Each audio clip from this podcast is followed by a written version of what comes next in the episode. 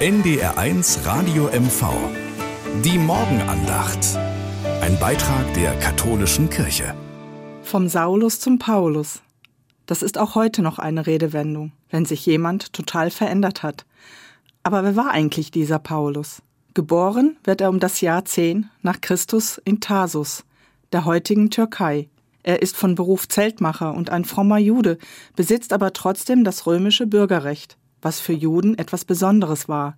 Er studiert das jüdische Gesetz und wird ein richtiger Schriftgelehrter. Die neue Gruppierung, die den Lehren eines Jesus folgt, verachtet er. Er verfolgt ihre Anhänger und tötet sie sogar. Doch dann passiert etwas Unfassbares. Saulus macht eine 180-Grad-Wende. Der biblischen Erzählung nach erscheint ihm der auferstandene Jesus und fragt ihn, warum er ihn verfolgt. Was auch immer damals genau geschehen ist. Fakt ist, dass aus dem Verfolger ein glühender Verfechter Jesu wird. Mich fasziniert die Geschichte. Jesus beruft einen Menschen in seinem Dienst, der seine Anhänger ermordet hat. Und genau diesen Menschen, der fortan nicht mehr Saulus, sondern Paulus genannt wird, haben wir es zu verdanken, dass sich die Botschaft Jesu auf der ganzen Welt verbreitet hat.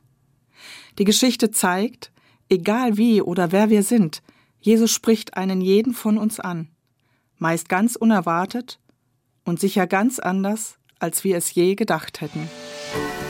NDR1 Radio MV. Die Morgenandacht. Ein Beitrag der katholischen Kirche.